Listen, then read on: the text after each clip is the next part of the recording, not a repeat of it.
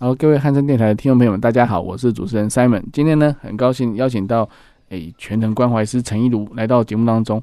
他最近写了一本书，非常的好哦，就是陪你走过疾病世纪。啊，这个目标是送给每一位勇敢的斗士以及爱你的家人。诶，这本书我刚刚看的时候，这个封面真的很温暖哦。那诶，在介绍这本书之前呢，我们先请一如跟大家打声招呼。好哦，各位听众朋友好，Simon 哥好，哎，就很开心可以来这边跟大家分享一下这一本书，陪你走过疾病四季。嗯，那刚刚 Simon 哥有提到说，哎，这本书的封面很特别，的确，因为平常很少看到粉红色封面的书籍。嗯嗯，但是嗯、呃，因为这首这本书呢，就是希望可以给嗯很多在。疾病中奋战的病人跟家属呢，他可以感受到一点嗯温暖或者是陪伴，所以呢，大家可以在书的封面看到这个书啊。它其实是以一棵树，可是仔细的看这个树叶，它有各种颜色的树叶，有深绿色的、浅绿色的、黄色的，然后你在封底的地方还可以看到像金黄色的花一样，嗯、所以你就可以看到这个树四季的风貌。嗯哼嗯哼，那我觉得，嗯，就是每一个。在这个疾病中奋战的这些斗士啊，虽然好像面临一个很重大的冲击，可是也是因为有这样子的冲击，所以你可以看到他们生命的韧性，然后可以看到他们生命的转变，然后可以看到他们生命中哇有开出新的花朵，所以就看到他们生命就有如四季般的丰盛。那我觉得这个书封呢，就这棵生命树啊，就是展现了这些病友。给我看到他们的生命的各种光彩，然后这边的树的旁边还有一个小小的放着一只伞，红色的伞，嗯，那就比较是陪伴着你们走过这个四季的小小的我这样子，嗯、哼哼然后像是一颗小一个小伞，然后可以陪你们走过一些狂风暴雨啊，或者是绵绵细雨的时候。嗯、但是其实我觉得最大的力量能够支持你们走过的，其实也都是你们心里那个。旺盛的生命力，这是我由衷敬佩的。嗯哼哼哼，呃，我觉得他介绍的非常好。就是说，其实，呃，这一封书封上面所看到的，除了粉红色的背景之外，那刚刚有提到就是，呃，不同季节的叶子的一个颜色。哦、嗯，那那封底的那当然那种亮亮的那个花啊，那花当然是是看起来是。呃，一个璀璨的的一个的那种象征，嗯、但是也有花，也有花瓣有掉下来的时候哦。那那或许可能呃，可能也有些亲人离开的哦。嗯、那那但是我觉得并不是值得哀伤，而是它是一个带着光彩的的这种状态下，然后带着我们的祝福离开。嗯、所以呃，我觉得呃，在这个全人关怀的这个工作上，我相信也一路他非常有经验哦。那他用雨伞来代表他自己，其实雨伞。如果说正常的使用，打开的时候是可以遮风避雨啊。嗯。但是反过来说，它可以承接很多东西哦。啊。对，我觉得说，其实就是因为在里面我们看到有一个有一个画面，承接了很多那个药罐子啊，然后针那个针头啊什么等等。对。所以我觉得说，其实这个都是一个非常好的一个印象。那因为我们想了解一下，说为什么想写这本书呢？嗯，好哦。嗯，其实要写这本书开头，我以前的确也是很想要写一本书。嗯，那我想要写一本书，是因为我觉得，呃，我大概是大学一毕业哦，二十二岁、二十三岁，我就在安宁病房做护理师。哦，那我觉得这些病人，我陪伴的病人。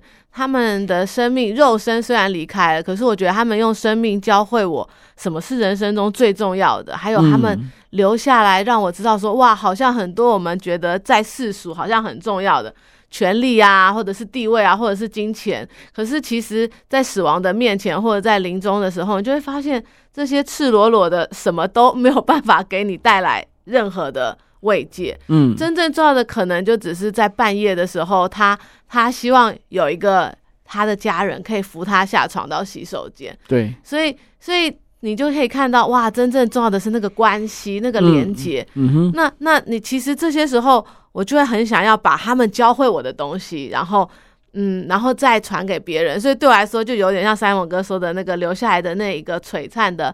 亮丽的小花，就是他们的生命，我希望能够继续留下来，然后然后带给更多的人，让他们去看看哇，什么才是生命中真正重要的跟美好的。那这是我刚开始想要写书的原因。嗯、那写这本书呢，嗯，其实更多的是。康健杂志邀请的时候就很感谢他们，他们很有心，他们觉得说啊，好像有很多的家属，他们很想要陪伴一个重病的病人，嗯，他们也读了很多相关的书，然后也去收集了很多资料，嗯，可是当到病人面前，他们好想要让他们的那个皱在一起的眉头重展欢颜，可是他们就是不知道说什么，嗯，要讲什么才好，所以他就说啊，有没有可以。这样子的一本书啊，嗯、可以陪伴一个病友在他不同的疾病的阶段，嗯、然后可以跟着他们走，然后让他们可以稍微感受到很沉重的时候，诶，可以觉得有人懂他，或者是有人听见他，或者是有人可以稍微让他可以倚靠着休息一下。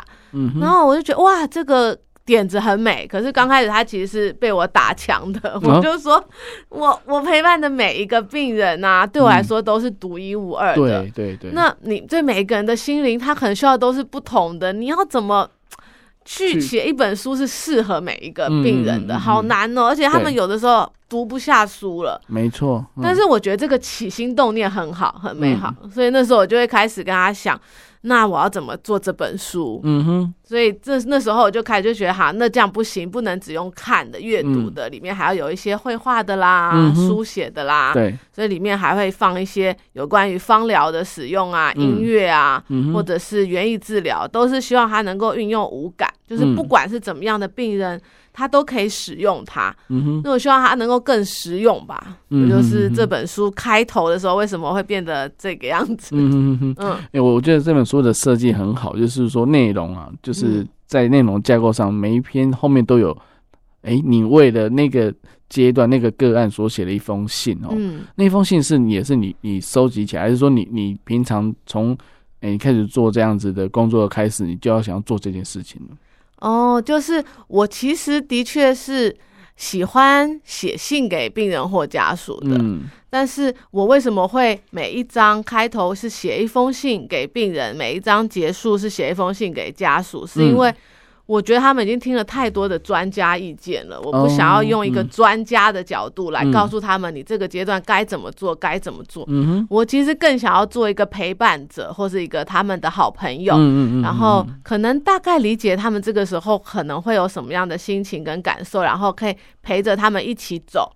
那我觉得写信就是这样，就像笔友嘛。那我可以陪着你走过一些过程，嗯，但是我不是要教你怎么做才对，因为我觉得每一个时候的你都是呃我们可以接纳的，然后我们需要去呵护的，嗯，需要去爱他的。嗯哼。所以写信的过程，我有的时候也有写给病友跟家属。我记得我有一次写，就是有一个小朋友小病友离开了。然后我就写了一封信给他的妈妈，嗯、那个小病友还很小，我才一岁不到。哦、然后我就写了一封信给他的妈妈。然后他们家他们家妈妈还生了两个姐姐，她离开的是小弟弟。然后呢，后来这个妈妈她就。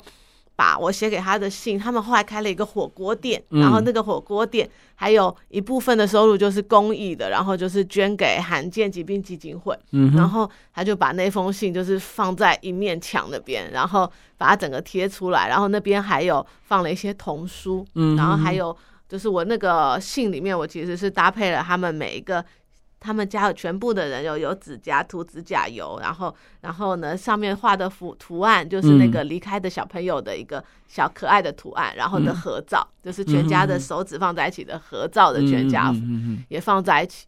就我觉得书信是一种对话嘛，嗯，对，所以对我来说，我觉得是可以更贴近、更跟病人和家属一起走的。嗯，所以我希望是能够更贴近他们的心，和他们一起走。这样，嗯嗯，哎，我觉得这很好，因为。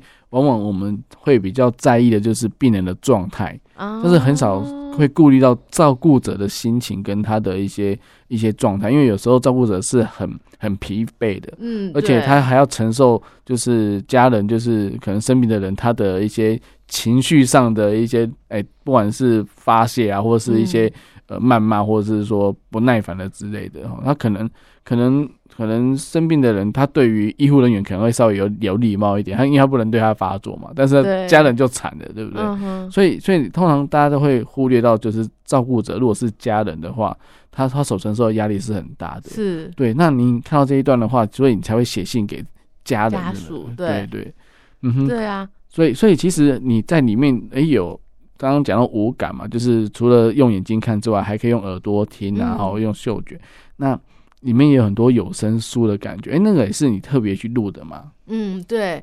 就是因为我有一些，我有固定陪伴一些渐冻病友，他们其实是无法翻书的，嗯，所以呢，他们只能用眼睛去控制那个鼠标控眼，然后呢，去慢慢的打字，嗯，然后所以其实我就是希望当初可以。我就有跟出版社说，如果你希望所有重症的病友都可以运用，我就是希望能够有有声书。嗯，所以里面的每一封信都是我自己读的。嗯，然后其实如果你去上网找有声书的话，里面的所有的呃引导语，里面有一些灵修、灵性美术课、心灵美术课的部分，那个引导语也都是我自己录的。嗯，就是希望能够。呃，直接跟他们说说话吧，然后陪伴他们。嗯、那的确就像 Simon 哥说的，就是那些家属，其实我觉得他们比病人更更，我觉得不容易的地方，嗯、是因为他们会不断的觉得我是不是不应该，就是、嗯、就是。如果我今天叫累了，我是不是不应该？因为应该是他才很累，嗯、他为主，以病人为主，所以很多时候就是隐忍隐忍着，然后或者是强撑着。嗯，那然后他会不断的有很多的自责，当他觉得自己做的不够好，如果病人又入院了。嗯那这些的心情啊，其实是很需要被承接的。对可是当你去陪伴病人跟家属的时候，他们都是先说：“哎呀，这个今天我爸爸晚上又睡不好啦。嗯”或者是说：“哎呀，他怎么这个地方又那么难过？”那他们的心情常常没有被照顾到。对，对对。然后还有就是他们会就是往肚里吞，嗯、他们就怕病人心疼他们，舍、嗯、不得他们，所以他们就会硬撑着没事。嗯嗯，所以呢，其实，在每一章啊，我都还特别设计了一个病人跟家属的谈心时光。嗯嗯，就是我会希望，既然生病这件事情呢是家里面的一个大事，对，那我就会希望他们有一些时间是可以说说话的。嗯嗯，就对我来说，他们两个宁愿是抱头痛哭，然后都比各自强撑着好。嗯嗯，那我觉得这个时候其实抱头痛哭的时候就可以激发出一种力量，就是。爸爸也舍不得女儿，好，一直轮班来医院照顾她。嗯、然后爸爸就一直说我要出院了，我觉得我这样子还好。可是女儿其实也很累了，嗯、几个女儿轮班也很累。可是女儿就会说不会的，爸，我们都好的很，没事。因为他们就很怕出院，爸爸又不舒服要进来，抬、嗯、不到床位怎么办？对对，哦、对。但是当你在弹出来的时候。大家可能无法解决问题，嗯、可是大家就会知道，哇，我们都是在为对方着想的那个心，是那个心。其实女儿就知道爸爸不是很欢呐、啊，一直吵着出院很烦呐、啊，然后一直跟他说你还不能出院，然后一直哄他都没用。嗯，就知道爸爸其实是舍不得你们，舍不得你们熬夜陪。然后呢，女儿也会感受到哇。就是这样的支持，这样子爸爸那么难受的时候，还这么爱我们，嗯、还还这么体贴我们。对对对。那那个，我觉得就是这个谈心时光，在每一章特别设计，就是希望他们可以一起来面对吧。嗯嗯嗯。我觉得这个这个这个点哈，通常我们都可以可以可可能可以理解，但是。很少去把它点出来，哦，对，因为有时候真的有时候家属跟被照顾者，他们有时候病人会觉得说啊，我再多住几天，会不会到时候就是一来一来可能医药费越来越庞大啊，或者说家里是没办法，或者说要请看护，嗯、我们明知道说可能老婆或是女儿孩子很辛苦，然后请看护又很贵，然后又会。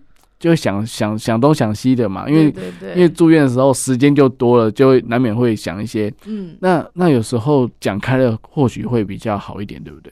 嗯嗯，就是因为我觉得我们的民俗性啊，就是一种很腼腆的，我们不太会表达爱意这样子。嗯嗯嗯。嗯，那其实我有的时候就觉得你有一个第三方也很好。嗯，就是就是他去点出来说，哦，你爸爸真的很心疼你们呢，真的很很秀。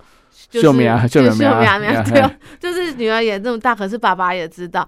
那其实我觉得这个，因为有的时候是说不出来，不知道说什么。对，所以里面有一些题目反而是让他们可以分享的，哦、例如说，嗯、呃，在后面你走了以后好了，他其实就有分享说，哎，我曾经跟他之间有过什么深刻的回忆，嗯，或者是我可以从。嗯，妈妈身上学到什么最宝贵的礼物？嗯，这个其实随时都可以分享的。嗯嗯嗯，对。但是你需要有一些人设计一些小题目，嗯嗯嗯，不然的话，他们分享的时候就会不知道讲什么。嗯哼，然后就就讲不出这些。对，因为有些爸爸可能比较可能比较传统的教育的话，他根本就讲不出口了，也有啊。对，对啊，讲不出来这样。嗯嗯嗯嗯，的确是哦。所以 其实一个全人关怀是不是只有针对病人哦，他可能要看得很很多面。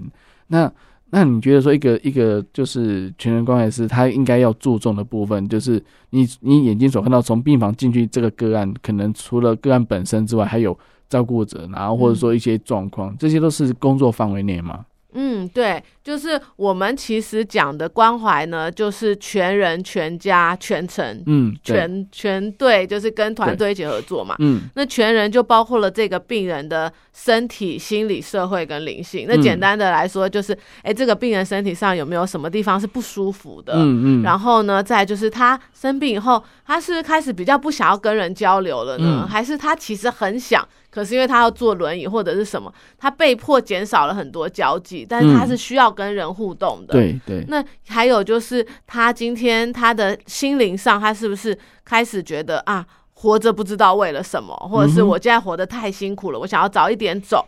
嗯。那或者是觉得找不到希望，那这些都是。这个人的全人的心灵的部分，嗯嗯，那全家就是我，就像刚刚您说的，就是我们不只照顾病人，也照顾家属，嗯，还有一个族群也是我们会注意的，就是长期照顾的那个看护啊，哦，对，或者是那个就是嗯，他们其实其实很多时候像是病人刚离开，然后呢，这个时候旁边照顾他的这个。这个看护，这个外籍看护可能已经照顾这个奶奶三年或四年，嗯嗯嗯，他跟奶奶其实是感情最好的。对对，对。那在要离开的时候呢，那个家属就会，大家就会过去抱抱他，跟他说说话。然后这个看护在干嘛嘞？他就会忙着收拾东西啊，然后开始打包啊，什么什么。那可是他心里面就是你已经看到他已经很哽咽这样，然后奶奶也最最跟他相信他很亲。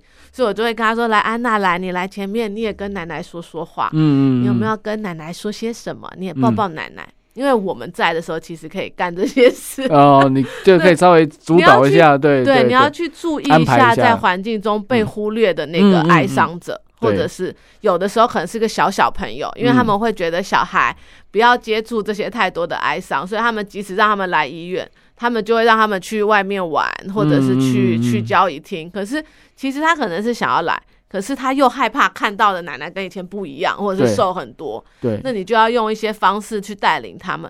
这些就是被遗落的那些人。嗯嗯嗯。好，那这就是全家嘛，然后再来就是全程，就是我们希望他来住院的整个过程到回家。跟他离开以后，家属的哀伤我们都可以照顾到，嗯，这就是全程照顾，嗯，所以其实就是一个全人关怀师的那个广度跟全面性是，真的是，这是管的蛮多的，哦。但，是，但是我觉得说，是不是在哪些机构才会有全能关怀师的这样子的一个编制，或者说，哎，欸，才可以去做转介呢？或者说，哎，欸，是不是有什么医院、医医院、医疗院所才有这样子的一个设立的？嗯。好哦，现在其实比较多的关怀师，大部分都还是在医院比较多。嗯、那医院呢，基本上只要是基督宗教或是天主教医院，像是马街啊，嗯、然后新店更新啊，然后他们都会固定有一个院牧部，他们就会有关怀师，不管到哪一个病房，他们都会去关怀这些病友。嗯，那除了这个以外呢，其实在每一个医院的安宁病房，大部分。也都有啊，关怀师或者是宗教师，嗯、宗教师有可能是法师啊，或者是牧师啊，嗯，然后或者是修女啊，他们在做这样子关怀的工作。嗯、但是在社区的确台湾还是比较少，嗯，那我是在天主教康泰医疗教育基金会嘛，但是我们关心社区的这些病友跟哀伤的家属，就是不分宗教的，嗯、不管是什么宗教，我们都会去关心。那除了我们以外，在社区还有在做这个灵性关怀的，是有一个佛教的大悲学院，嗯，那他们主要在社区做灵性关怀的呢是法师，嗯、然后他们会带一些师兄师姐，嗯，然后去做关怀的工作，但是他们目前呃做。之后的哀伤者的家属还比较少一点点啊，嗯嗯，嗯对。但是我觉得就是刚刚诶，一路有提到，就是说有些医院可能它不是属于宗教宗教的医院哦，那那但是它它有设立安宁病房，对，那那可能就会有，就对，对。但是他们就是只只针对。比较针对安宁的病人，嗯，因为的确你面临死亡的威胁的时候，比较多会受到心灵有一个很大的冲击嘛。对，他本来相信的人生观啊，或者是信仰啊，嗯、宗教就会，例如说他本来可能相信好好人有好报，嗯，那这时候就突然觉得，嗯，好像隔壁那个抽烟喝酒赌博比较多的，他好像活得比较好，他比较没有生病，没有干嘛，嗯，那他这时候他的人生观就会受到冲击，或者是他本来相信的是人定胜天。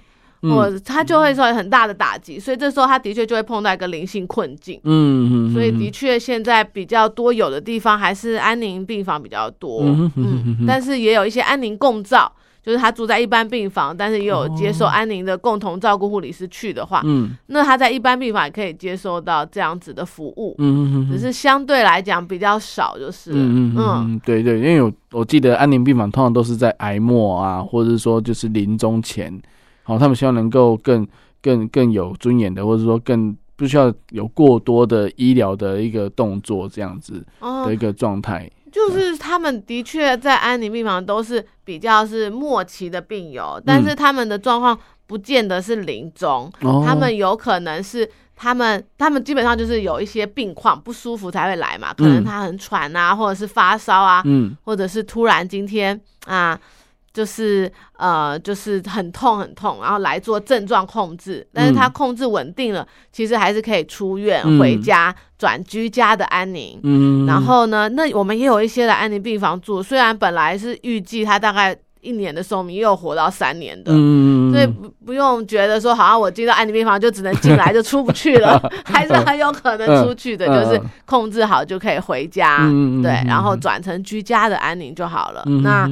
当你有不舒服，要调整药物或者是症状，再来医院。嗯哼哼哼，因为我相信，如果说你身心灵都有被照顾到的话，嗯、或许真的可以就是延长一点寿命时间这样子。嗯，就是他心里面比较没有挂碍，然后他活得其实像、嗯、像我们之前那个活最久的啊，活了才三年多了，他就是一个一个太太，他其实。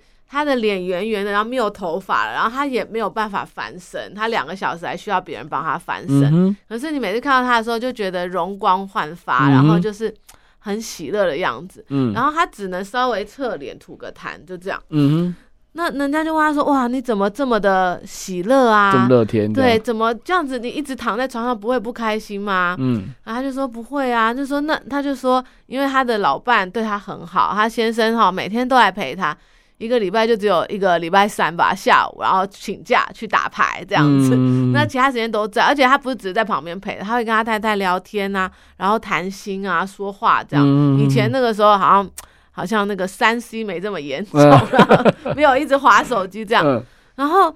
然后这太太就说：“反正我们孩子都大了，都离开家了。嗯嗯嗯、那趁今天我还在的时候，我可以多陪陪他，有人跟他说说话也好。嗯，所以就看到，其实希望这件事情啊，就是跟你有没有一个被关注跟被爱的关系。嗯，然后再来，就他觉得他活得很有价值，嗯、因为他觉得他可以多陪他老伴，一天就赚到一天。对对对。所以他的心境就是像你说的，他就是很。”很算喜乐、很平安的，嗯、因为他其实后来就活了三年。嗯，对啊，对，所以所以我觉得，其实在，在这这也是一个全人关怀的一个结果吧，就是说让他们去去体会到说，哎、欸，其实人生的呃价值观，或者说人生在该注重的是什么，哦，而不是说在追求的名利呀、啊、或者什么这些，可能到那个时候都不重要了啊，对不对？对对对，对。对。嗯。嗯很多时候，其实他们是也是那个时候自己发现的，他们会、嗯、会有很多自己的体悟。嗯，对。哦、那我们在那时候其实。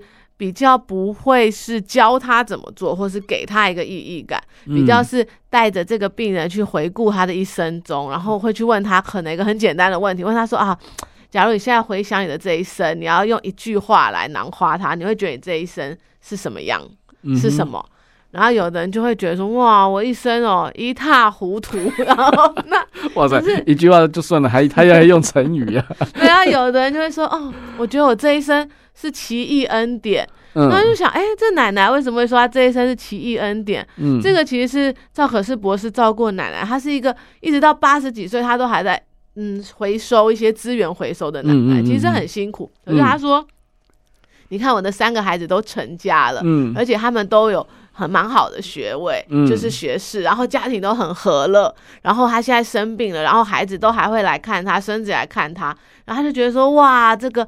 这个耶稣对我真的很好，我就觉得我一生真的很美好。嗯，可是他其实没有什么大的成就，可是他就觉得是一个奇异恩典。嗯哼。那如果有人像他觉得一生一塌糊涂的，那你就可以去跟他看一看，说那有什么东西是你最遗憾的，对，或者是你最想要做的，那趁这个时候可以做。嗯，像我们也照顾过那种嗯黑道大哥的嘛，他真的是觉得。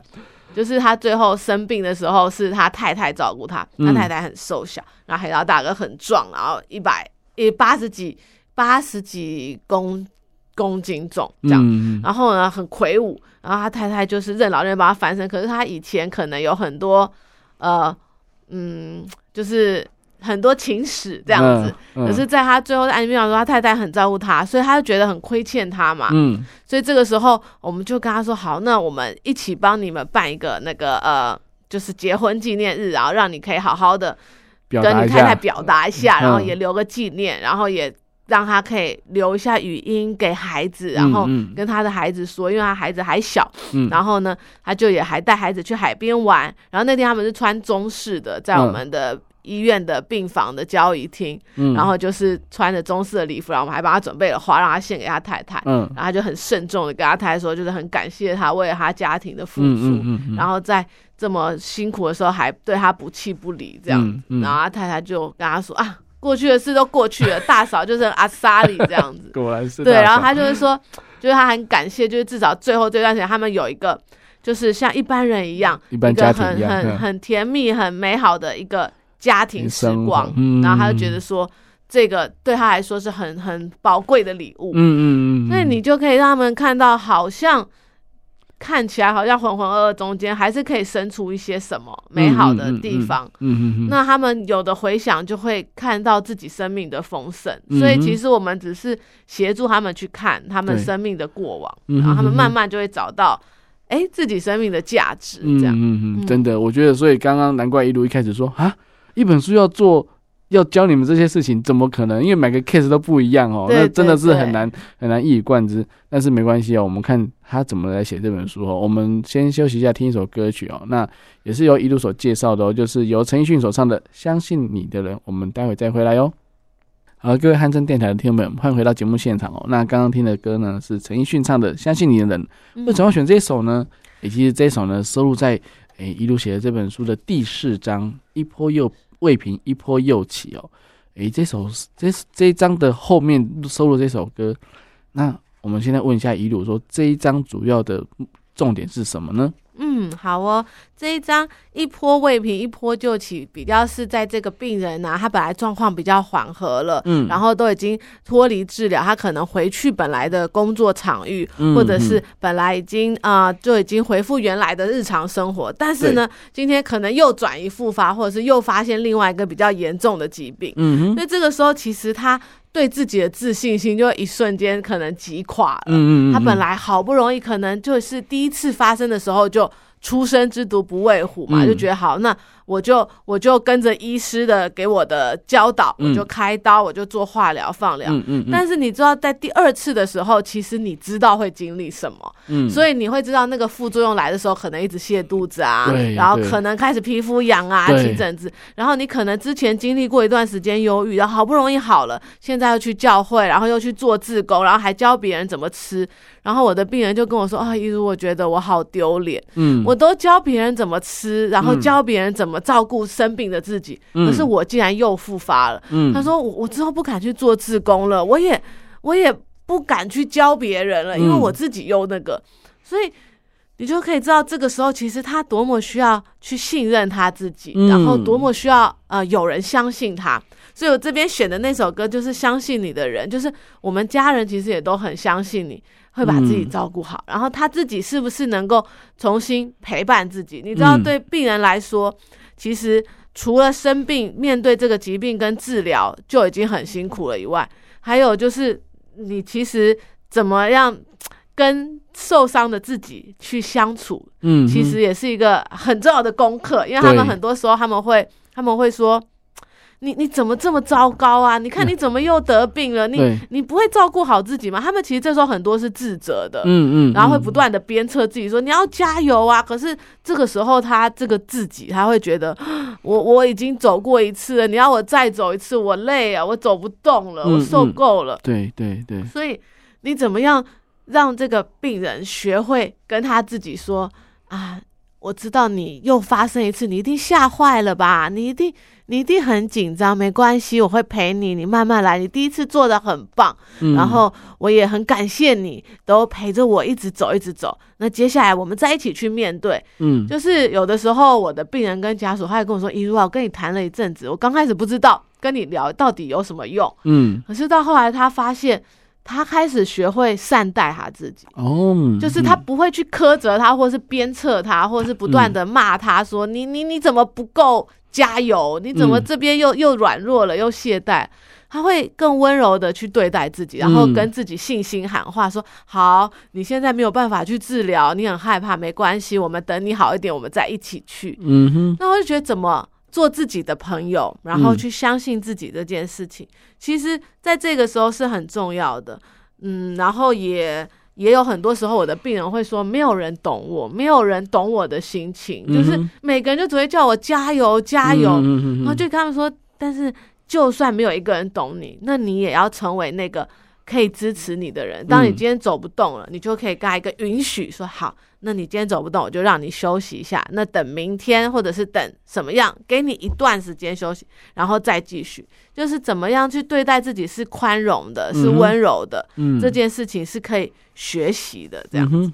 那当你自己真正跟他站在一起的时候，你那个内心在角落淋雨或者是很害怕的那个自己，才能够生出力量来。对对对，嗯嗯，我觉得里面的内容真的写的很好。虽然说。哎、欸，好像没有办法说对每每一个哎、欸、个案都很适用哦，嗯、但是针对每一个时期哦，因为一路的书是针对生病的时期来看哦，那那可能每个阶段都会遇到的事情，像刚刚提到就是呃，嗯、要相信自己，有时候有时候可能要透过一些正念的一些练习啊，嗯嗯嗯哦，那给给自己一些信心嘛，就是说，哎、欸，其实你做的很好，你你只是要再再多一点点，或者说你可以。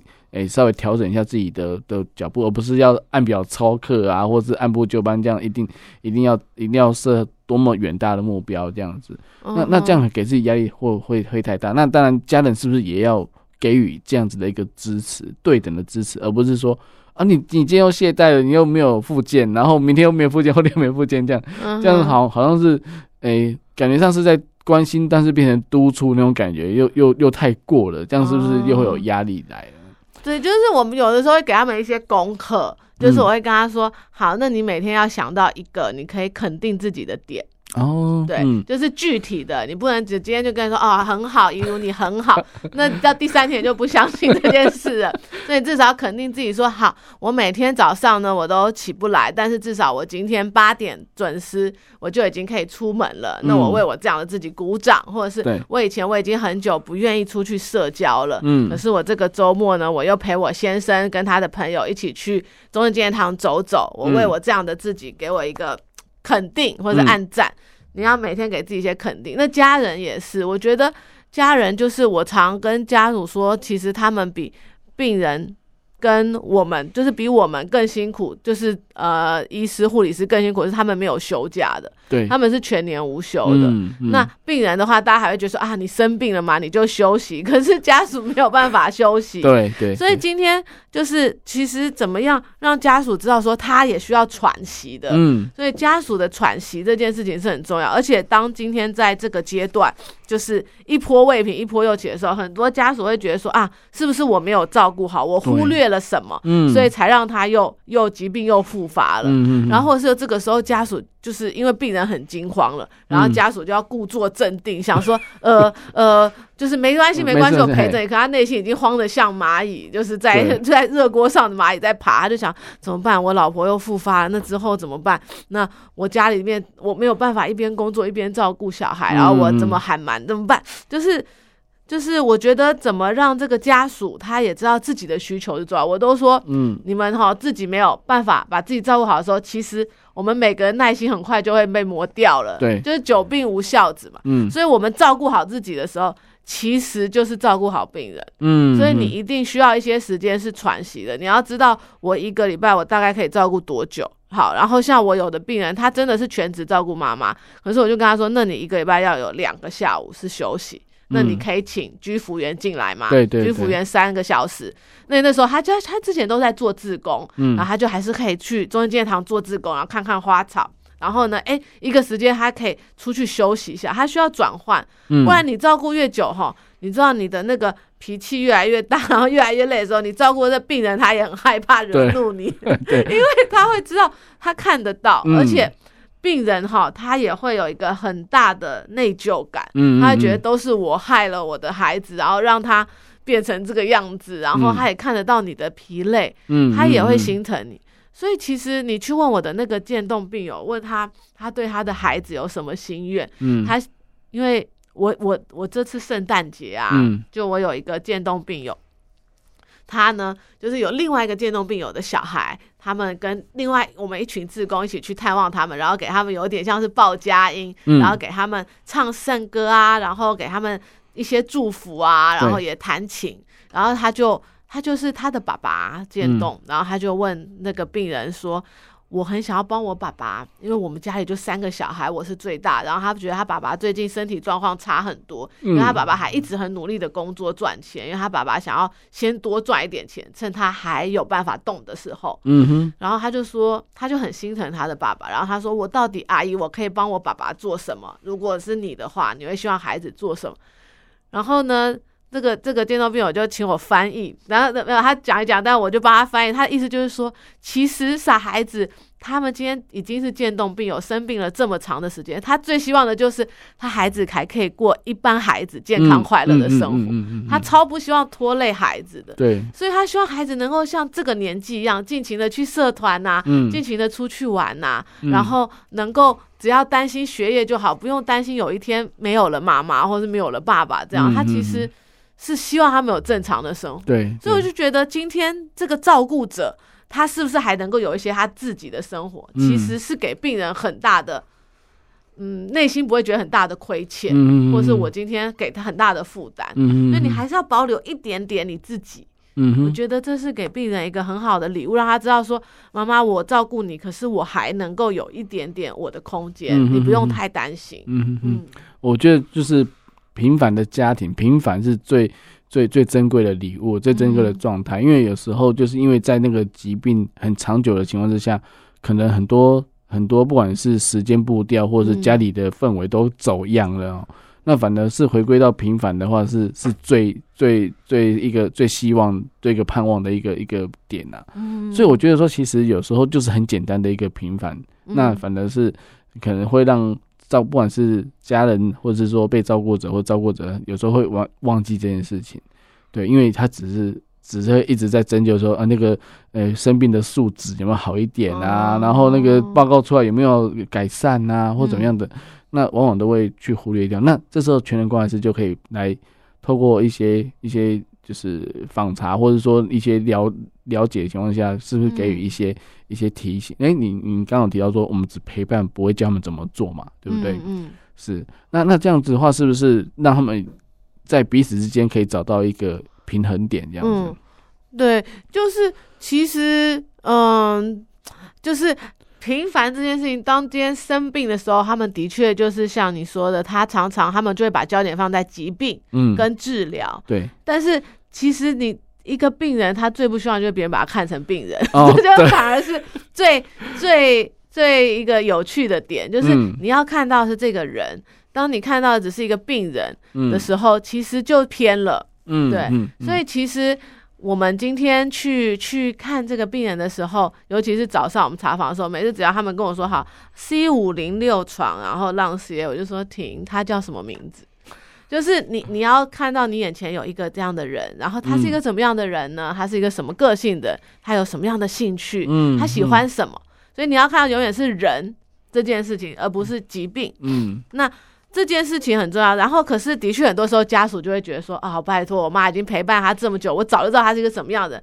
可是他生病以后的他呢，可能就不一样。嗯，像我早上去查房的时候，我有一次我就已经都查完了。好，然后呢，然后我我我去看这个病人之前，然后我也听了交班了，然后我也看了他的病历，我想说我一定知道他今天是什么样子。我刚刚早上才听完交班，结果进去病房五分钟前，那个护理师就跟我说。哎，一如我跟你讲一下这个病人的状况，然后我心里面还纳闷说，我不是早上听过了吗？我早上才听完你们交班，然后他就跟我说，那个在大概在两三分钟前，医师去跟他们说，就是这个爸爸的治疗可能差不多了，那可能就是这几天的事。嗯，然后我就想，哇，你看看，我才差几分钟没有去看他而已，可是你你进去之前还好，这个护理师有先跟我说，嗯、你就知道对这一对母女没父父女来说。这个时间多么的不一样，嗯嗯，因为他们刚被宣告说可能只剩几天了，那他们一定是傻眼的，然后一定是不知所措的，对，所以你要怎么样去陪伴他们，这个时候就很重要。那像我之前就是就是陪伴的时候，很多家属的意见不同嘛，这件事情非常非常容易发生。嗯，像我就是有有过一个病人，他就是医生就跟他说，那我们就是快快不行了嘛，那要考虑一下要不要。停掉那个爸爸的那个呼吸，呃，不是他，他已经有签那个就是放弃急救，急救，嗯，所以他没有要插管，没有要电击，可他爸爸有一个升压剂，嗯，就是血压可以继续维持在那。然后他爸爸是洗肾的病人，嗯，然后他就说好，你的爸爸已经洗肾到这样，可是再洗可能也没有什么用，可能已经快要肾衰竭，嗯，那我们就考虑要不要停掉这个升压剂，嗯，就是把血压维持在那个的。好，然后呢，这是从点滴打的，然后呢。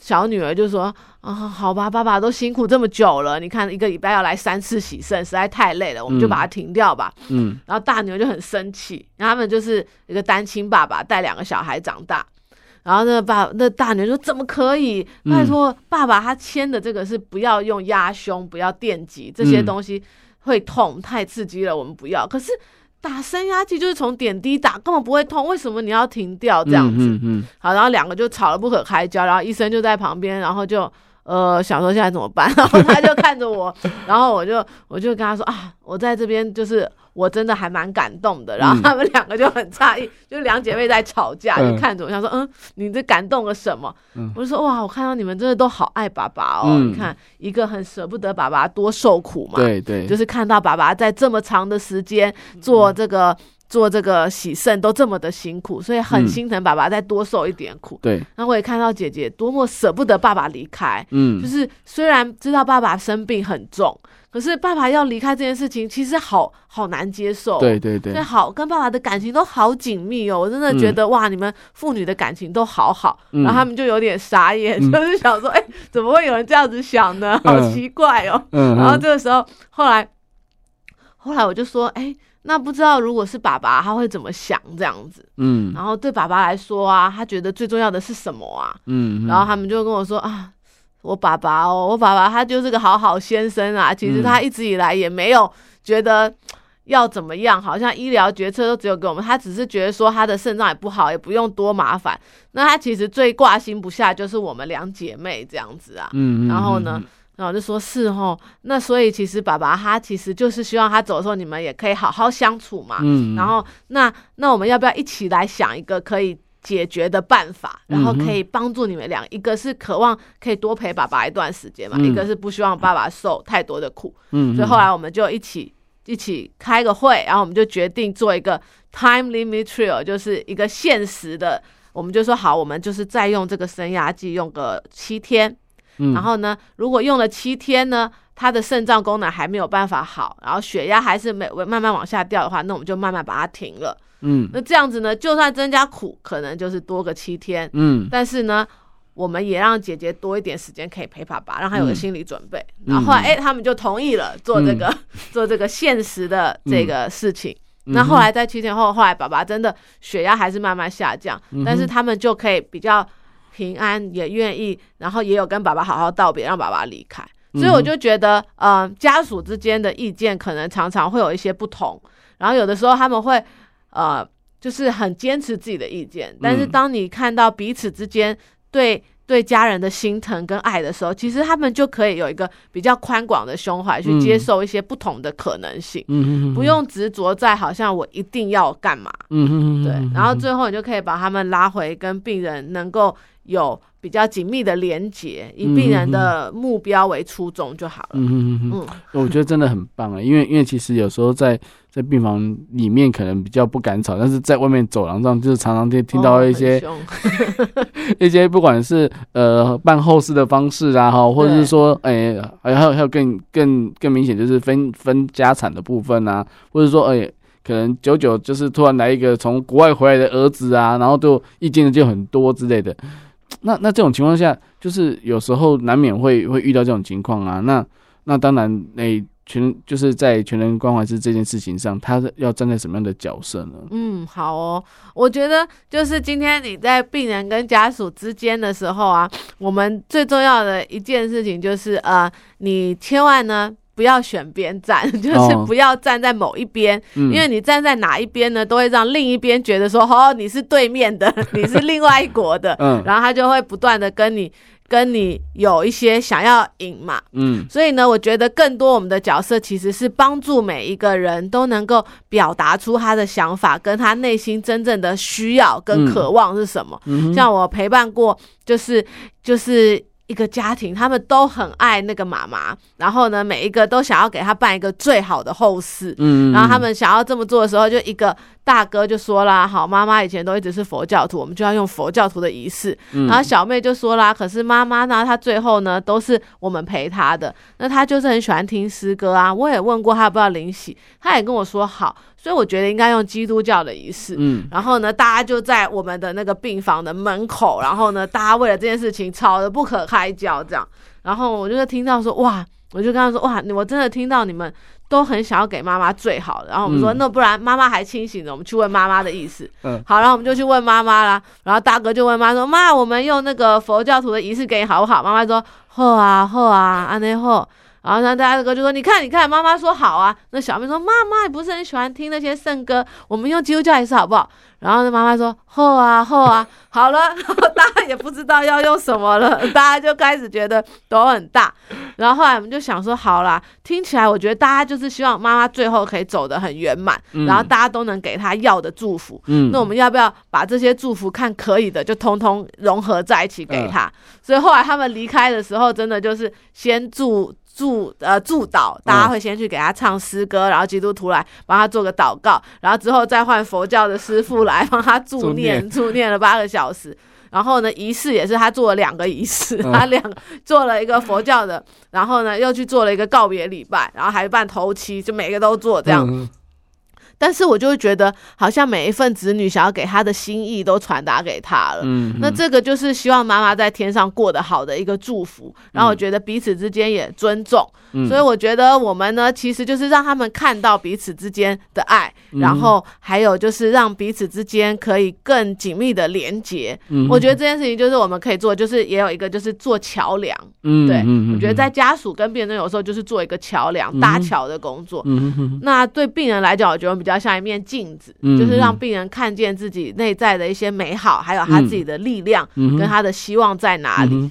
所以这面镜子呢，所以其实我个人觉得也不是说我们我们其实没有什么宝物可以掏出来，没有什么武器啦，不像医师啊、护理师啊很多武器。我觉得就是你要把自己在那个当下的时候，你要真的很。嗯，在 here and now 就是融入那里，嗯、然后成为一个桥跟镜子就好了。嗯、不是你要掏很多东西给他，然后带他往哪里走。我觉得这些都不是，嗯、所以我就比较把我自己放在一个陪伴者的、嗯、的角色。嗯、那我还很喜欢用的一个一个嗯一个比喻就是像您刚刚说那个，哎，那个伞也可以承接嘛，对对对，对。那我觉得我们除了承接，我觉得也像是一条水管，嗯、就是就是我觉得可以把呃上天对这个人的爱呢，经由我们传达到这个人身上。嗯、就我很喜欢这个工作，就是哎，你可以看到上天爱每个人都用很不同的方式，然后。就是那个人那个当下要的，然后每个人方式都好不同哦。嗯，然后像我陪一个奶奶，她就是一个天主教友，可是她结了婚以后，就是先生是民间信仰，她就再也没有接触天主教的信仰。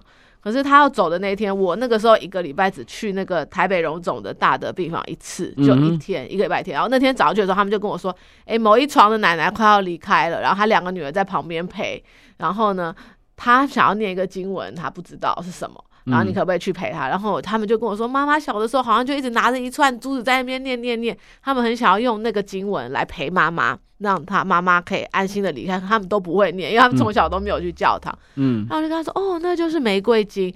然后那个那个经文其实就是陪伴人临终一个最好的经文，这样子。然后让呃玛利亚，然后就是让嗯、呃、让让他可以让这个病人可以很好的离开。然后就觉得哇，你看这个。这个这个这个老奶奶，她已经二三十年没进教堂，可是她走的时候，就是上天却是让她的家人可以用她最喜欢的祈祷的方式，然后她女儿根本不会念，还可以找一个不知道哪来的一个我，然后去教他们怎么念这个玫瑰经，然后用她最喜欢的经文送她到天上。我就觉得哇，老天爷真的很疼他们，嗯，就是那个对每一个人那个就是恰到好处、独一无二的爱，这点我就觉得我很感动，嗯，就是他是一个，我觉得也是一个水管。嗯嗯，所以其实我们就是空空的，也没有干嘛，就是做桥跟水管。我觉得最重要的只有一件事，就是你不要让你里面堆满了一堆东西，嗯，你不要让这个桥阻塞了，道路不通，或者水管里面淤积了，嗯，那基本上呢，基本上这个工作就可以胜任了。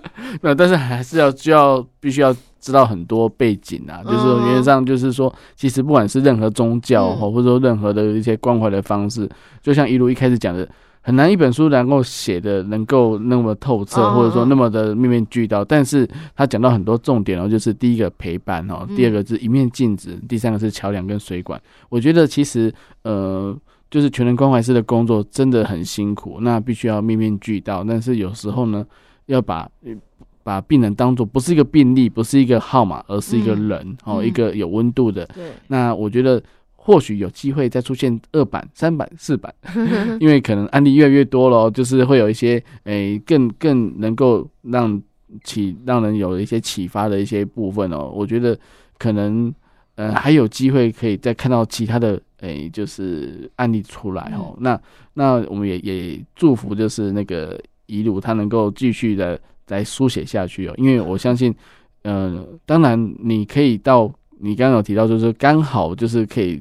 帮的这位奶奶，或者是帮助人，那并并毕竟都是比较少部分的，一点一点一点。但是如果用书的话，就会影响很多人。因为你你也有分享到说，很多医生说啊，医学院的医生说啊，这应该可以给医学院的学生来读哦，因为医生有时候太过于冷酷哈，就是他们太专注于在学术上的钻研，但是却忘记病人他也是一个人哦，也必须要有有些温度，一些温度来对待他们。所以我也是能够希望能够一路能够在。下次再发表新书的时候，在我们节目当中来跟我们一起分享哦。哦，谢谢 Simon 哥。那我最后提醒一下，就是如果你觉得整本书看对对你的状况，太太沉重，或者是太有负担的时候，其实你可以从目录里面去挑你现在的状况。例如说，前面有一个就是对于痛苦的质问，为什么是我？你就找你现在的状况需要看的点就好了。嗯，不一定要从头到尾的去看，或者是里面有好如何面对身体症状造成的心情低落啊，或者是怎么跟家人说我生病了，你就找你现在需要的那一点去看。嗯，因为有的病人，有的家属跟我说，我拿到这本书，我知道我很需要看，可是。